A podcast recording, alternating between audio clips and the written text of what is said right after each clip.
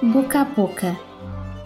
o magazine do Teatro Viriato em parceria com a Rádio Jornal do Centro.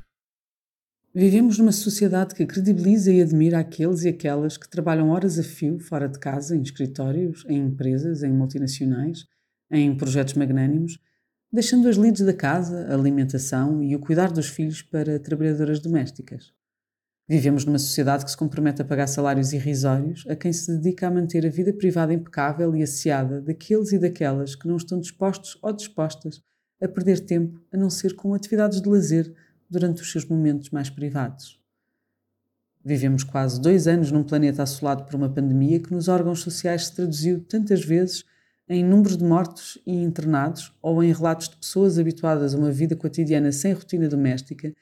e poucas vezes com os retratos de todos aqueles e aquelas que, sem alternativa, mantiveram o dia a dia a funcionar, enchendo as prateleiras das nossas despensas, limpando as casas de banho, arrumando as cozinhas, entregando compras ao domicílio ou consertando as máquinas de lavar, de secar e de cozinhar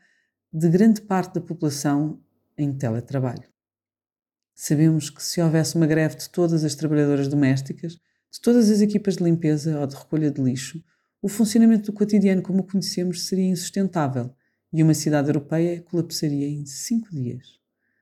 Lemos com horror nos jornais, no início desta pandemia, que um casal brasileiro que testara positivo após o regresso das suas férias transatlânticas numa luxuosa estância de ski em Itália se fechara em casa para fazer uma quarentena, mas decidira não dispensar nem informar a sua empregada doméstica sobre o Covid-19. A trabalhadora doméstica acabou por contrair o vírus, contaminar vários membros da família e da favela onde morava e, por fim, morrer.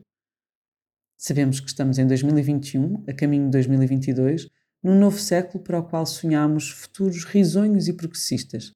Sabemos que somos um país de imigrantes, de tantas empregadas domésticas que arrumaram os lares em França, limparam as casas na Alemanha e no Canadá, e, no entanto, continuamos a ignorar a dura história destas trabalhadoras invisíveis, destas mulheres e mães dedicadas que mantêm as casas asseadas daqueles que não têm tempo para cuidar do seu lar, de tão embrenhados que estão a ser produtivos e a girar a economia que, na verdade, assenta nos ombros daquelas que não reconhecemos sequer como trabalhadoras, como heroínas e como indispensáveis. Sabemos que esta sexta e sábado apresentamos o último espetáculo da temporada, monólogo de uma mulher chamada Maria com a sua patroa, Sara Barros Leitão. Um espetáculo construído a partir de entrevistas e a partir do arquivo do primeiro sindicato do serviço doméstico em Portugal e do seu primeiro Congresso Nacional, que reuniu 7 mil associadas em 1979 um espetáculo sobre o trabalho invisível de tantas mulheres, sem as quais os dias de muitos e de muitas não se manteriam de pé. Sabemos que esta é a forma mais acertada de terminar mais um ano e de anunciar um próximo, tocando nas feridas, fazendo perguntas, contando histórias que dão voz aos que não têm voz, quebrando o silêncio sobre o que nos incomoda, partilhando dúvidas, ansiedades, tentativas de respostas e de novos caminhos, levantando o braço, fechando o punho, calçando as luvas e gritando: Estamos aqui. Somos assim. E assim fazemos jus ao mote desta temporada: ser ou não ser? Estar ou não estar? Temos ação, palavra, missão? Grande bem-aja, Sara Barros Leitão, por seres quem és, por estares connosco e fechares este ciclo com chave de ouro, mas sempre de balde e frasco de detergente na mão, para que não nos esqueçamos de tudo o que é invisível e necessário fazer até o momento em que a luz se acende e faz de nós mais uma notícia.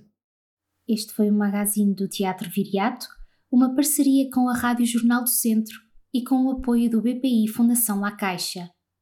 O Teatro Viriato é uma estrutura financiada pelo Governo de Portugal Cultura, Direção-Geral das Artes e pelo município de Viseu.